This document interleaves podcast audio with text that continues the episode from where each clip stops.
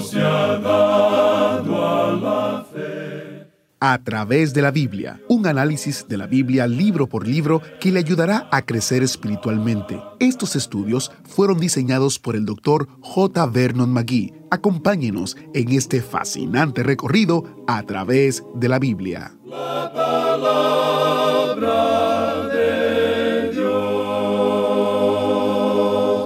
Bienvenidos a través de la Biblia, el programa donde conocemos a Dios en su palabra. Soy su anfitrión, Heiel Ortiz.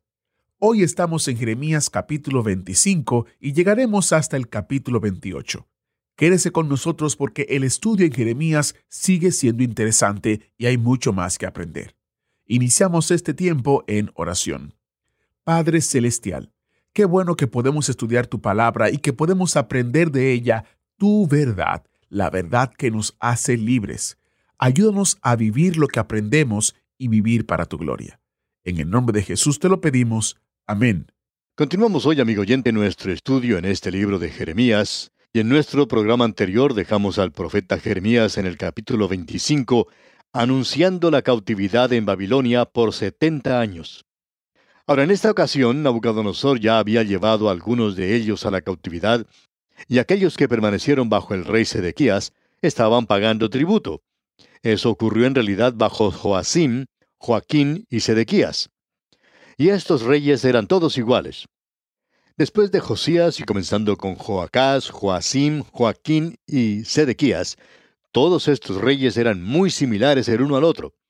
Después de Josías, todos estos reyes eran malos. Ahora el profeta Jeremías ha dicho que Nabucodonosor vendría y finalmente destruiría a Jerusalén y se llevaría a la gente cautiva. Todos ellos irían a la cautividad.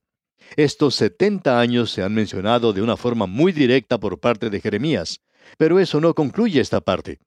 En los versículos 15 al 17 del capítulo 25 de Jeremías, leemos, Porque así me dijo Jehová, Dios de Israel, Toma de mi mano la copa del vino de este furor, y da a beber de él a todas las naciones a las cuales yo te envío. Y beberán y temblarán y enloquecerán a causa de la espada que yo envío entre ellas. Y tomé la copa de la mano de Jehová, y di de beber a todas las naciones a las cuales me envió Jehová. Ahora, comenzando con el versículo 18, Él nos da una lista de estas naciones.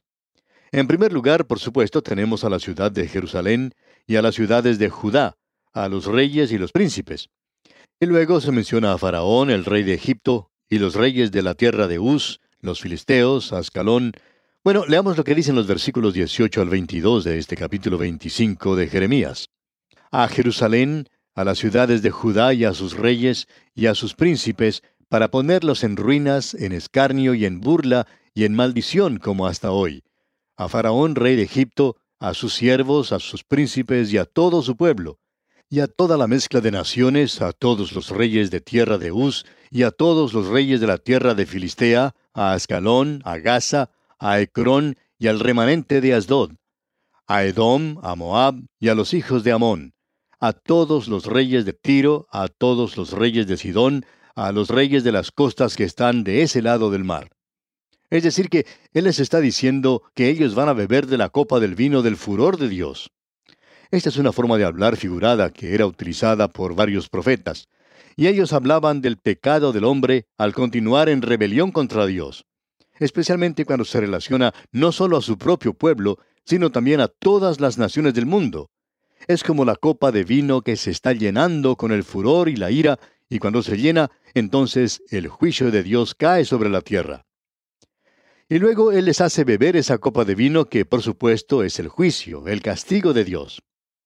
Bien, todas las naciones en esa zona en particular y aún más allá, iban a ser juzgadas por Dios porque ellos estaban tan lejos de Dios, y esto nos demuestra que Dios gobierna en las naciones de este mundo. Luego encontramos en el versículo 30 de este capítulo 25 lo siguiente, escuche usted. Tú, pues, profetizarás contra ellos todas estas palabras y les dirás, Jehová rugirá desde lo alto, y desde su morada santa dará su voz. Rugirá fuertemente contra su morada, canción de lagareros cantará contra todos los moradores de la tierra. Este es un juicio que no se limita solamente a Israel. Es decir, que Babilonia llegaría a ser el primer gran poder mundial que dominaría todas las naciones en el entonces mundo civilizado. Lo que se pronuncia aquí es, por supuesto, especialmente sobre la nación de Israel, pero tiene un alcance mucho mayor. En el versículo 33 de este capítulo 25 de Jeremías leemos, Y yacerán los muertos de Jehová en aquel día desde un extremo de la tierra hasta el otro. No se endecharán, ni se recogerán, ni serán enterrados como estiércol quedarán sobre la faz de la tierra. Este movimiento de Nabucodonosor es algo realmente tremendo. El rey de Babilonia actúa en todo este mundo civilizado. Bajo su soberanía estuvieron hasta Egipto, Tiro y Sidón, esos grandes poderes, incluyendo también a Judá. Él ya había bajado y tomado una parte de la gente, y Sedequías estaba pagando tributo. Pero ahora estas naciones se quieren unir y quieren oponerse al rey de Babilonia. Y ellos creen que esa es la forma en que se hará, que si ellos pueden hacer eso, entonces todo saldría bien. Y ahora, después de haber dado este mensaje que fue rechazado y el juicio de Dios vino tal como Dios dijo que sucedería, vemos que Jeremías recibe otro mensaje. En el capítulo 26 tenemos algo que ya hemos tenido anteriormente, si usted bien recuerda. Creemos que fue en el capítulo 7 donde se le dijo al profeta que se pusiera al frente de la puerta del templo. Ahora ha tenido lugar un cambio aquí en el capítulo 26. A él se le dice, ponte en el atrio de la casa de Jehová. Y este es un mensaje que él ya ha presentado en la época de Joaquín. Se repite ahora cuando Sedequías es rey. Y estos mensajes aquí están relacionados al reino de Sedequías. Todo esto, por supuesto, hasta el capítulo 30, es en realidad un solo mensaje. Es la palabra final de Dios a esta gente antes de la cautividad. El profeta tiene que pararse allí mientras esta gente esté entrando al templo. Pensamos que muchos de nosotros podríamos haber visto esta muestra externa de adoración y prosperidad que tenía lugar en esa tierra en esa época. Nadie parecía estar quejándose. Parecería como si Dios estuviera actuando de una forma petulante con esta gente. Pero ellos estaban muy lejos de Dios en realidad y había un pecado inmenso en esa tierra. Ahora el profeta tiene que clamar contra esto y decirle a esta gente lo que leemos aquí en el versículo 3 del capítulo 26. Escuche usted. Quizá oigan y se vuelvan cada uno de su mal camino, y me arrepentiré yo del mal que pienso hacerles por la maldad de sus obras. Y cuando Dios se arrepiente no quiere decir que Él ha cambiado su forma de pensar. Quiere decir que la gente ha cambiado, y entonces Dios no va a juzgar, sino que Él va a bendecir. Parecería que Dios ha cambiado su forma de pensar, pero Dios siempre castiga el pecado. Él siempre perdona al pecador que se acerca a Él. Eso nunca cambia. Pero cuando un pecador que está bajo el juicio de Dios se vuelve a Dios y es bendecido y es salvo, entonces parecería como que Dios ha cambiado su forma de pensar. Pero en realidad es el pecador quien ha hecho eso. Dios está diciendo que si uno hace eso, entonces Él no le destruirá, Él no le castigará. Y leemos entonces los versículos 4 al 6 de este capítulo 26 de Jeremías. Les dirás pues, así ha dicho Jehová, si no me oyereis para andar en mi ley, la cual puse ante vosotros, para atender a las palabras de mis siervos los profetas, que yo os envío desde temprano y sin cesar, a los cuales no habéis oído, yo pondré esta casa como silo, y esta ciudad la pondré por maldición a todas las naciones de la tierra. Y Jerusalén ha sido una carga, una maldición para este mundo. Lo es en el día de hoy. Las naciones en el día de hoy se tratan de apoderar de Jerusalén y parecería que ahora Israel tiene esa ciudad. Dios está diciendo aquí que Él hará de esta ciudad una carga, una maldición para todas las naciones. Y por cierto que Él ha hecho eso. Jerusalén tendría que haber sido una bendición para el mundo, pero ha llegado a ser lo opuesto. Y cuando Jeremías dio esta profecía, Leemos lo que ocurrió aquí en el versículo 8. Y cuando terminó de hablar Jeremías todo lo que Jehová le había mandado que hablase a todo el pueblo, los sacerdotes y los profetas y todo el pueblo le echaron mano diciendo, De cierto morirás. Como usted ve, las cosas se están poniendo cada vez peor. Ellos no solo han resistido el mensaje de Dios por medio de Jeremías, sino que ahora van a matar al profeta. Quieren librarse de él. Y uno puede apreciar que aquí está ocurriendo algo. Tenemos tres grupos, y no vamos a leer todo esto porque puede resultar una sección un poco cansadora, ya que va de un lado para otro. Pero aquí tenemos a los príncipes y los sacerdotes y a la gente. Y todos ellos resisten a Jeremías al comienzo. Pero finalmente los príncipes deciden que ellos deberían escucharle, y Jeremías tiene un mensaje para ellos. Y leemos entonces en el versículo 11 de este capítulo 26, Entonces hablaron los sacerdotes y los profetas a los príncipes y a todo el pueblo diciendo, En pena de muerte ha incurrido este hombre, porque profetizó contra esta ciudad, como vosotros habéis oído con vuestros oídos. Los sacerdotes y los profetas pensaban lo mismo, que Jeremías debía morir, ellos nunca cambiaron de modo de pensar. Ellos habían determinado su muerte. Ellos nunca cambiaron. Ahora los príncipes estaban con ellos al principio, pero luego decidieron que era mejor escuchar lo que Jeremías decía. Luego la gente que había estado con los sacerdotes se volvieron al lado de los príncipes. Y esto se torna un poco complicado, como usted bien puede apreciar. Notemos lo que dicen los versículos 12 y 13 de este capítulo 26. Y habló Jeremías a todos los príncipes y a todo el pueblo diciendo, Jehová me envió a profetizar contra esta casa y contra esta ciudad todas las palabras que habéis oído. Mejorad ahora vuestros caminos y vuestras obras, y oíd la voz de Jehová vuestro Dios, y se arrepentirá Jehová del mal que ha hablado contra vosotros. Y ahora les dice claramente lo que ellos habían hecho. Leamos los versículos 15 y 16. Mas sabed de cierto que si me matáis, sangre inocente echaréis sobre vosotros y sobre esta ciudad y sobre sus moradores. Porque en verdad Jehová me envió a vosotros para que dijese todas estas palabras en vuestros oídos. Y dijeron los príncipes y todo el pueblo a los sacerdotes y profetas, No ha incurrido este hombre en pena de muerte, porque en nombre de Jehová nuestro Dios nos ha hablado. Aquí tenemos algo que creemos es bueno notar. En esa época en particular, cuando este hombre Jeremías hizo esta declaración de que el templo iba a ser destruido, él cometió una blasfemia. En realidad, él es culpable de herejía. Se constituyó en un hereje cuando dijo eso. Los falsos profetas habían estado diciendo que Dios no iba a permitir que ese templo cayera. Era el templo de Dios y Dios no permitiría que Jerusalén cayera, esa era su ciudad. Dios no permitiría que eso ocurriera. Pero Jeremías dice, ustedes están completamente equivocados. Ustedes están separando a la religión de la moral. Y eso es lo que los fundamentalistas como nosotros estamos haciendo hoy.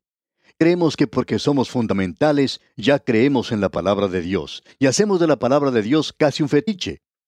Amigo oyente, usted puede ser fundamental hasta los huesos, y no creemos que haya ninguna otra persona que sea más fundamental que nosotros. Pero debemos decir lo siguiente, que cuando usted comienza a divorciar la moralidad de su religión, de su fundamentalismo, amigo oyente, usted está completamente equivocado.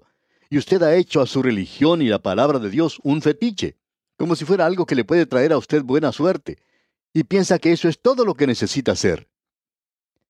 Se cuenta la historia de un soldado que fue a la Segunda Guerra Mundial, y en su bolsillo tenía un Nuevo Testamento que alguien le había regalado.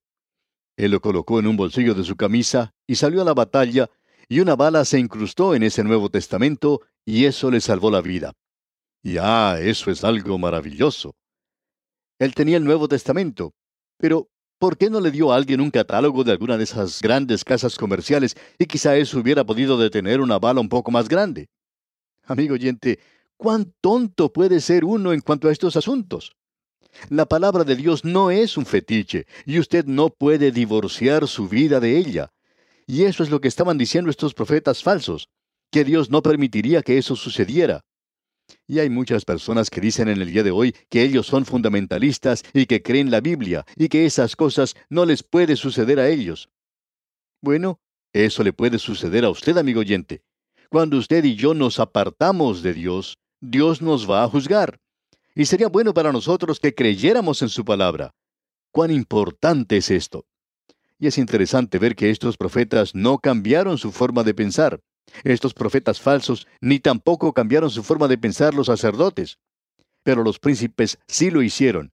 Y eso fue lo que le salvó la vida a este hombre Jeremías. Y ahora queremos decir lo siguiente. Hay personas hoy que dicen, bueno, yo vivo una vida cristiana consistente. Yo creo en la Biblia y descanso en ella. Bueno, eso está muy bien, y yo quiero ponerme al lado suyo en cuanto a eso. Por lo menos trato de hacer eso. Pero debemos decir aquí que usted debe recordar que eran los sacerdotes los que querían dar muerte a este hombre Jeremías. Los príncipes estaban dispuestos a escucharle. Nos hemos dado cuenta que cuando una autoridad espiritual llega a corromperse, a degradarse, es mucho peor que cuando sucede lo mismo en la política. Cuando la autoridad civil es corrupta, eso es malo. Pero cuando la autoridad religiosa llega a ser corrupta, eso es mucho peor. Y hay veces en que nuestra consistencia o conformidad puede llegar a ser otra forma de expresar nuestro fanatismo, amigo oyente, y eso llegará a significar nuestro juicio. Necesitamos reconocer eso. Hay otra cosa que es interesante notar. ¿Quiénes fueron los que hicieron morir a Jesucristo en la cruz? En realidad, no fue el pueblo el que lo hizo. Fueron los sacerdotes los que lo hicieron. Fueron los líderes religiosos de aquel día los que lo hicieron. Y esto era lo mismo en los días de Jeremías. De paso, digamos que esto nos revela algo más en cuanto a la gente aquí, que es una equivocación, esa idea que existe hoy de que Vox Populi, Vox Dei, que la voz del pueblo es la voz de Dios. Hay muchas personas que creen eso hoy. Amigo oyente, no me vaya a decir que esas multitudes que pueden cambiar de un momento a otro y que en el día de hoy siguen a un artista de la televisión, y si ese hombre tiene cierta personalidad puede ser electo a ocupar un cargo en el gobierno, y que esa persona puede ser la persona más insensata en el mundo y la más corrupta de todas. Ahora, que la voz de esa multitud es la voz de Dios. Eso es lo peor que pueda suceder en este mundo. Y le damos gracias a Dios que Él no va a permitir que este mundo vote a favor de Jesucristo, porque si así fuera, Él nunca llegaría a ser electo. Dios le va a enviar a él a este mundo algún día para apagar la rebelión. Y aquí él está diciendo a su pueblo, mejorad ahora vuestros caminos y vuestras obras. El pueblo está equivocado, los príncipes están equivocados y también los sacerdotes están equivocados y los profetas falsos están también equivocados. Y este hombre Jeremías, y queremos decir esto en favor de él, él solo está seguro de una cosa, de que está presentando la palabra de Dios. Él ni siquiera está seguro de sí mismo. En el día de hoy, amigo oyente, sentimos que la gente se ha apartado de la palabra de Dios y hay varias cosas que están sucediendo en el presente. ¿Ha notado usted lo popular que es el horóscopo en el día de hoy? La gente se preocupa mucho más por lo que dice el horóscopo que por lo que la palabra de Dios tiene que decir. Hay muchas personas hoy que opinan que ellos son la autoridad final y total y que lo saben todo. A mí me gusta este estudio en el libro de Jeremías porque me ayuda a mí a comprender algo que quiero compartir con usted. Mientras más estudio la palabra de Dios, más me doy cuenta que mi ignorancia en cuanto a la palabra de Dios es realmente grande. He llegado a la conclusión de que yo conozco muy poco en cuanto a la palabra de Dios. Y estoy seguro de que muchos de ustedes han llegado a la misma conclusión. Algunas de las cartas que recibimos nos indican eso. Amigo oyente, me he dado cuenta de mi propia ignorancia de la palabra de Dios. Lo que me molesta a mí en realidad es que hay tantas personas que piensan que ellos la conocen toda y que ellos son quienes tienen la última palabra. De Sócrates se cuenta que él hizo la siguiente declaración. Yo soy el hombre más sabio en Atenas. Y la gente le dijo, ¿por qué dices que eres el hombre más sabio en Atenas? Bueno, yo sé que nada sé. El resto de la gente no sabe que no sabe nada y cree que lo saben todo. Amigo oyente, lo que nosotros podemos decir es que sabemos que somos ignorantes de la palabra de Dios. Y me gustaría también que esta gente que nos quiere dar un complejo de inferioridad, me gustaría que ellos también reconocieran que son ignorantes de la palabra de Dios.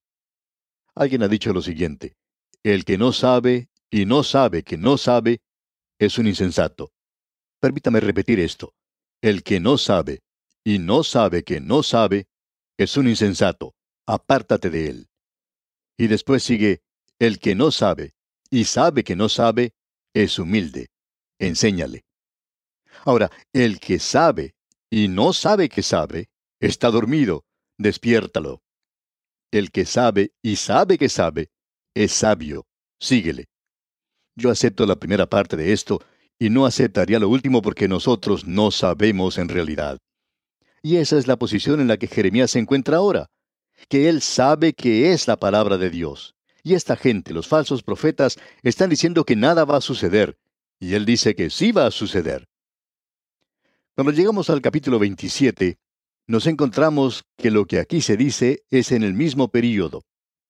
En el principio del reinado de Joacim, hijo de Josías, rey de Judá. Los eruditos están de acuerdo que esto sucedió en realidad no solo entonces, sino que vino con gran fuerza a este hombre Sedequías, quien era el peor de los reyes. Pero todos se encuentran en la misma situación. Este mensaje que se presenta aquí es para todas las naciones y éstas deben someterse al rey de Babilonia. Este hombre Jeremías ilustró de cierta forma su mensaje. Él puso un yugo de madera sobre su cuello y envió yugos a todos los demás. Ellos debían postrarse ante el rey de Babilonia. Y en el versículo 8 de este capítulo 27 leemos, Y a la nación y al reino que no sirviere a Nabucodonosor, rey de Babilonia, y que no pusiere su cuello debajo del yugo del rey de Babilonia, castigaré a tal nación con espada y con hambre y con pestilencia, dice Jehová, hasta que la acabe yo por su mano. Este es un mensaje claro de que todos ellos deberían someterse al rey de Babilonia. Y cuando ellos hubieran hecho eso, algo que en realidad no hicieron, ellos hubieran llegado a salvar las vidas de miles de personas. Ahora, en el capítulo 28 tenemos la continuación de esta profecía de los yugos. Y aquí tenemos al profeta Ananías profetizando algo falso. Quebranté el yugo del rey de Babilonia. Y luego en el versículo 3 dice, Dentro de dos años haré volver a este lugar todos los utensilios de la casa de Jehová que Nabucodonosor, rey de Babilonia, tomó de este lugar para llevarlos a Babilonia. Él iba a hacer regresar hasta Jeconías, el hijo de Joacim. Bien, en la realidad vemos que Jeremías presentó muy claramente que Ananías no era un profeta de Dios, y le dijo a él que era un engañador. Esa es una forma buena de tratar a un profeta falso. Pero fue lo que Jeremías le dijo a él, que él era un mentiroso y que moriría en ese año. ¿Y sabe usted lo que pasó?